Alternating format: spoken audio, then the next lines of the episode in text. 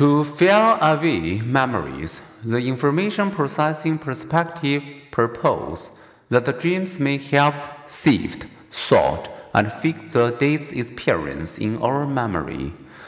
Some studies support this view. When tested the day after learning a task, those who had been deprived of both slow wave and REM sleep did not do as well as those who had slept undisturbed in other studies.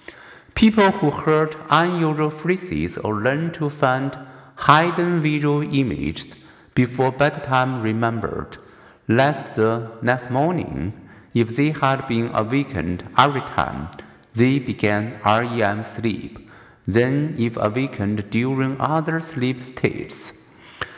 Brain scans confirm the link between REM sleep and memory.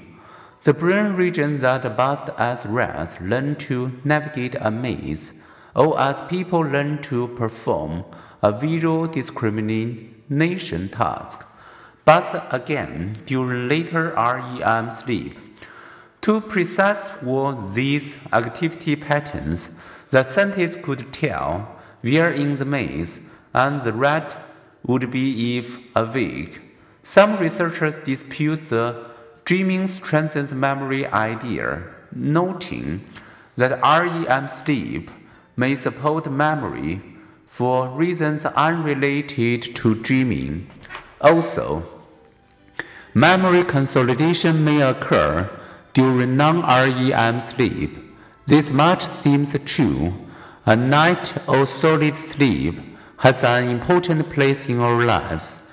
To sleep, Punction to remember.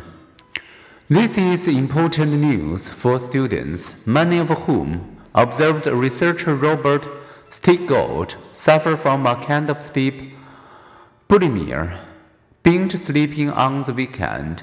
If you don't get good sleep and enough sleep after you learn new stuff, you won't integrate it effectively into your memories. He warned. That helps explain why high school students with high grades have averaged 24 minutes more sleep in a night than their lower achieving classmates. Sacrificing sleep time to study actually worsens academic performance by making it harder the next day to understand class material or do well on a test.